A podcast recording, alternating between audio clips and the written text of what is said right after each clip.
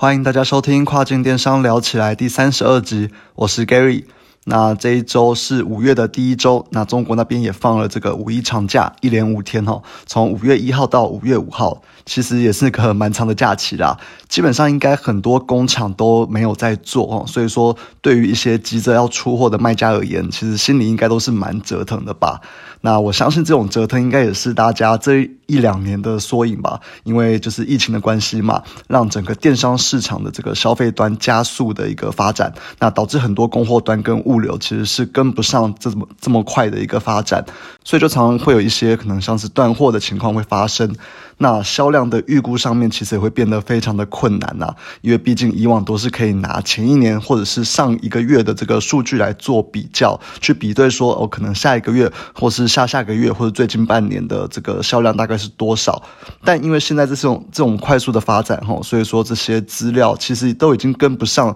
市场的变化了，所以说对于大家来估算这个销量的状况会比较辛苦啦。那当然我们自己也是面临的这一种就是比较难预估销量的状。况，所以说也是常常会遇到断货的状况。那唯一的好消息就是亚马逊哦，他们诶这个月开始这个补货的数量有比较开放了嘛？就从我们原本它限定每个 ASIN 可以送的数量，然后变成说整个账号可以送多少？嗯，对我们这种就是有七八十个 SKU 的这种卖家来说，其实在算库存方面是轻松不少啦。不然之前要一个一个去算我们每一个 SKU 能送的量，其实非常的辛苦啦，超级折腾的。那我相信不久以后，这个美国的疫苗施打过后，应该状况就会比较好转了啦。那也期待亚马逊的这一个补货数量能够再次的开放。那以上就是这个美国市场的状况啦。其他国家的这个市场状况应该就没有美国的这么乐观了。那特别是加拿大的部分，那不知道各位最近加拿大卖的怎么样？那我们自己啊，就是在加拿大最近这一个月卖的是非常的好，销量大概已经到达了这个美国的五分之一的量了。要不是因为我们诶可能断货啊，不然其实蛮有可能会占美国的四分之一，就是销量会越来越高。那我觉得是呃以加拿大来说是非常不错的一个量，但因为现在加拿大他们的这个现在的疫情状况也是非常的不乐观哦，他们每百万人的确诊数目已经高于美国了。那这个也导致说加拿大的仓库其实一直都。哎，状况一直不是很好啦，就是一直会有这个工人不够的状况发生。那亚马逊他们其实也因此而限制了很多我们也可以送去这个加拿大亚马逊的量。那不管我们卖的再怎么好哈，他们每一个品相我们能送的限制就是五十组。就算我们开 case 去跟他们反映，我们拿出数据说我们现在的这一个库存量是撑不到两周的，那他们还是不让我们去送货啦，就限限制说我们每一个 SKU 就只能送五十组。组，那这对我们来说就是非常的头疼嘛，因为五十组对我们来说是绝对绝对不够的。那而且加拿大目前也比较没有这种像美国，他们其实有稳健的外仓，让我们可以去送嘛，再从外仓进到亚马逊仓库。但加拿大他们目前就是没有这种外仓可以让我们去送，所以我觉得加拿大虽然卖的很好，但应该也会持续的面临这种断货的状况啦。那我觉得，哎，可能有在做加拿大的朋友们，应该也都是面临的类似的状况。那还是希望他们这个疫情能够早一点控制啦。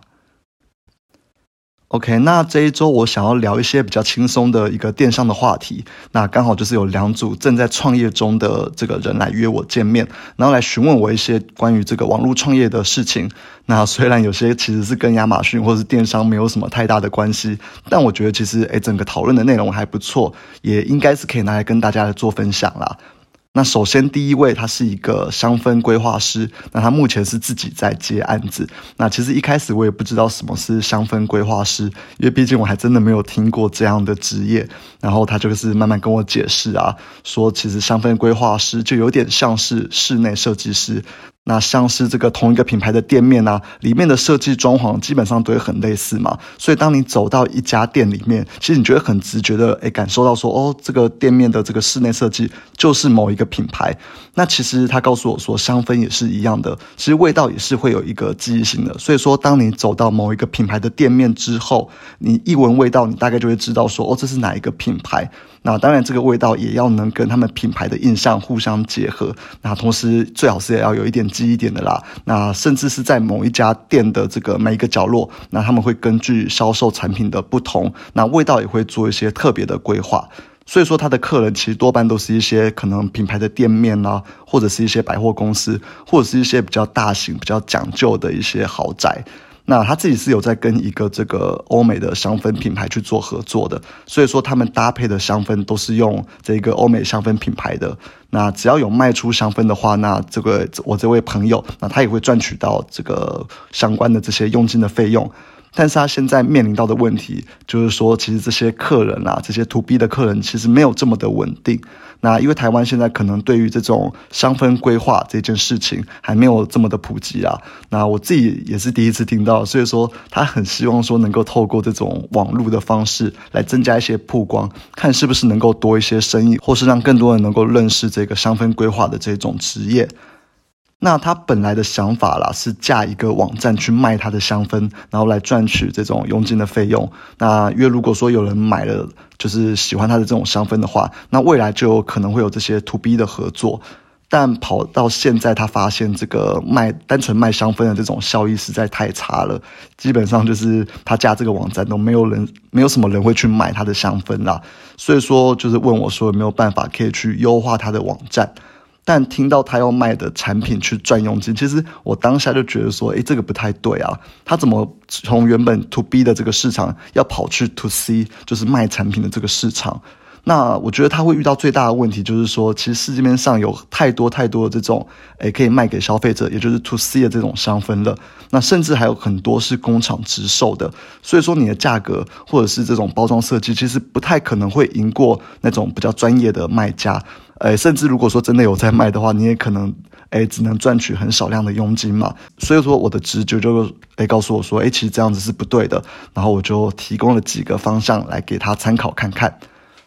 那首先第一个方向就是说，诶，其他的网页我觉得要从卖一个产品转成是卖一个服务，那基本上也就是从这个 to C 到 to B 啦，就是它要转成是说，诶，卖给这个 business，卖给一些可能诶公司行号之类的这种生意。那而且目前其实台湾还没有什么知名的香氛规划师，那我觉得这对于他来说就是一个机会嘛。因为其实当你变成这个 to B 的时候，你要在 Google 上面打这些关键字，那就可以做一些诶修改嘛。那他本来就是会打一些像是可能办公室香氛推荐之类这种关键字。那其实这种关键词本来啊，看起来就是要给一般消费者去去点选的嘛。一般消费者当然就不太可能会想要去做什么诶香氛规划之类的事情嘛。所以说我就是告诉他说，你他要做的应该是要去思考说，到底一个公司行号，到底一个 buyer，一个采购，一个店铺的老板，他们到底诶想要做这种香氛规划的时候，会打入什么样的关键字？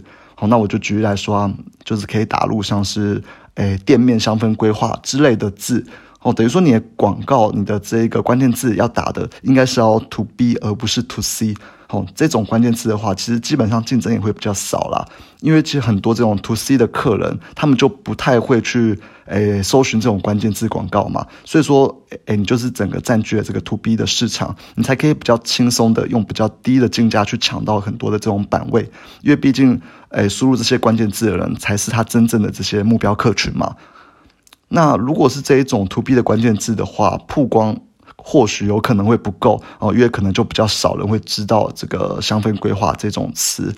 那我觉得就是它还可以跟一些室内设计摆在一起看看嘛，因为毕竟很多是这种诶可能跟室内设计需求相关的人，理论上应该也是会对可能香氛规划有兴趣，因为常常他们会把这个诶室内设计跟香氛诶规划绑在一起。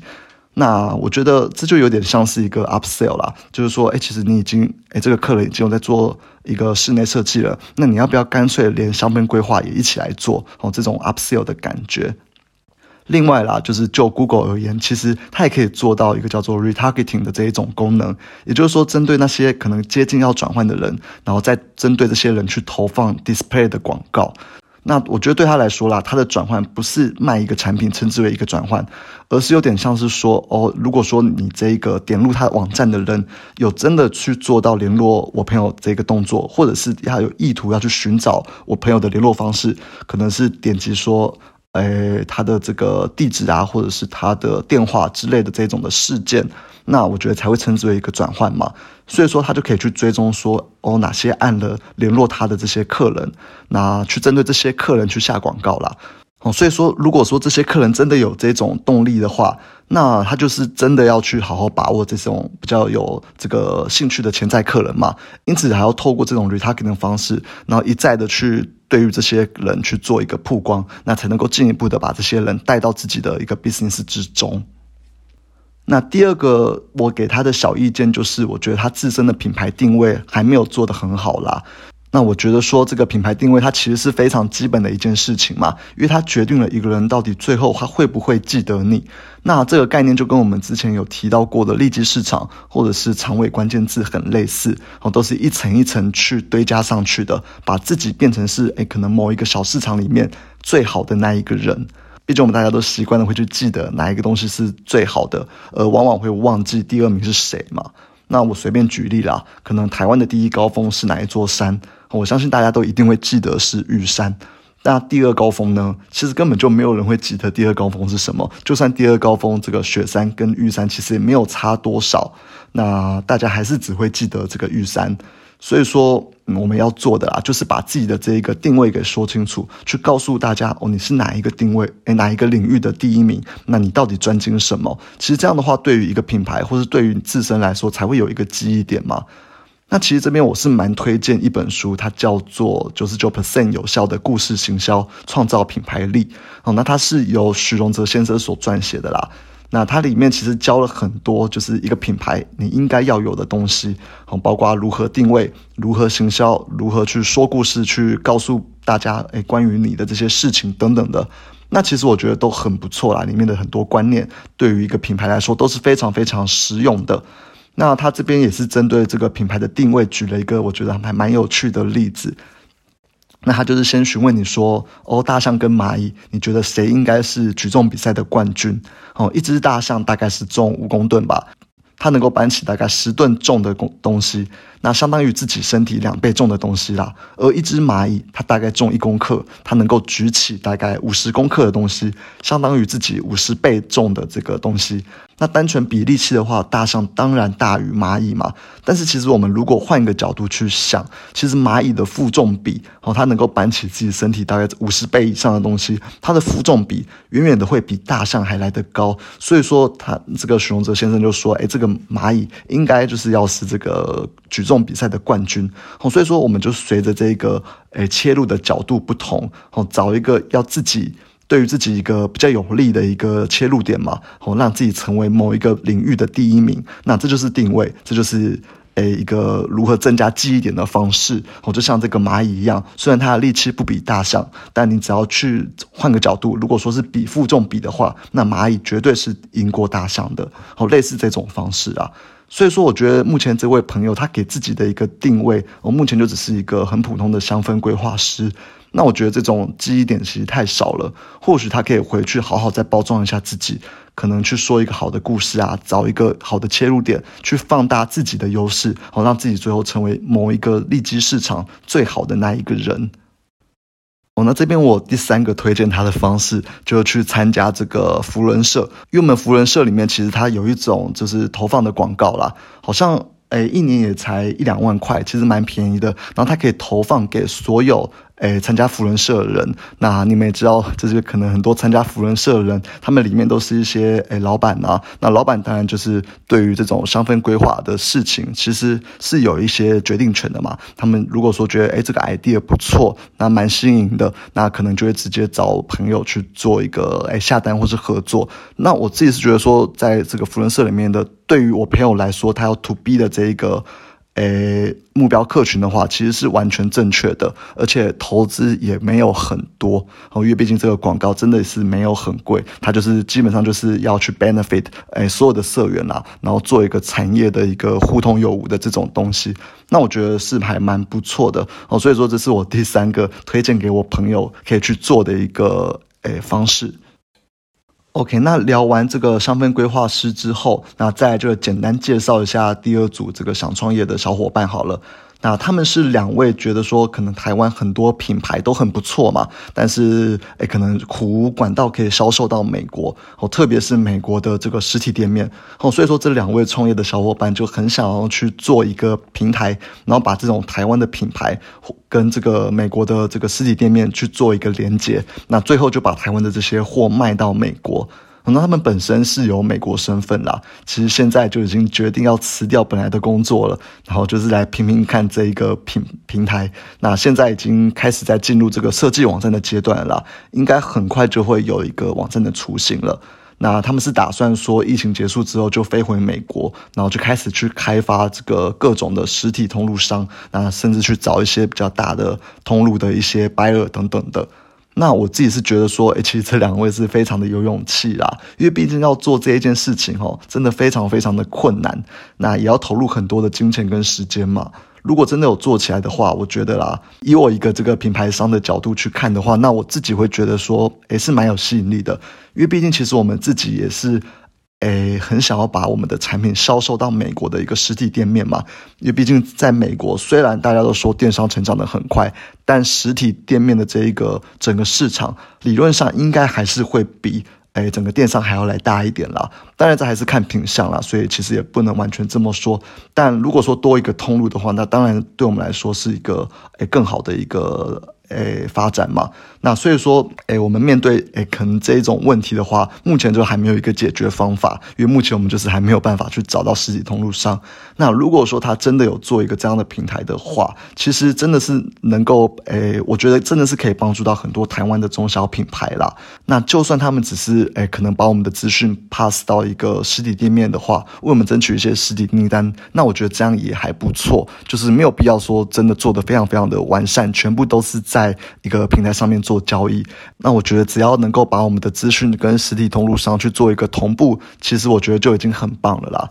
但其实啊，这个 idea 想的很简单，但实际上也要去执行，真的是非常的困难的。那因为我们讨论过程之中啦，其实我就把所有我们品牌端我们会有的一些 concern 全部都分享给他们。那这些 concern 就包含可能实体店面，他跟你进货一次之后，那未来就想必不会再透过平台来跟你交货了嘛，一定就是会直接联系我们平台品牌商嘛，或者是说实体店面他们一次的进货量，可能他们是一个小店家，那一次的进货量大概就是五十到一百组，其实这样子的量真的太小了啦。如果说真的要特别的为一家实体店面然后出货这个五十一百组，然后我觉得。一来是运费绝对不会划算，二来是我们人工要去包这五十一百组，其实是蛮麻烦的。那我们甚至会觉得说，哎，可能这样的利润又更少，那我们也不会想去做。那最后的问题就是这个税务的问题嘛？究竟我们有没有办法去搞这个哎进出口？那税务要怎么谈？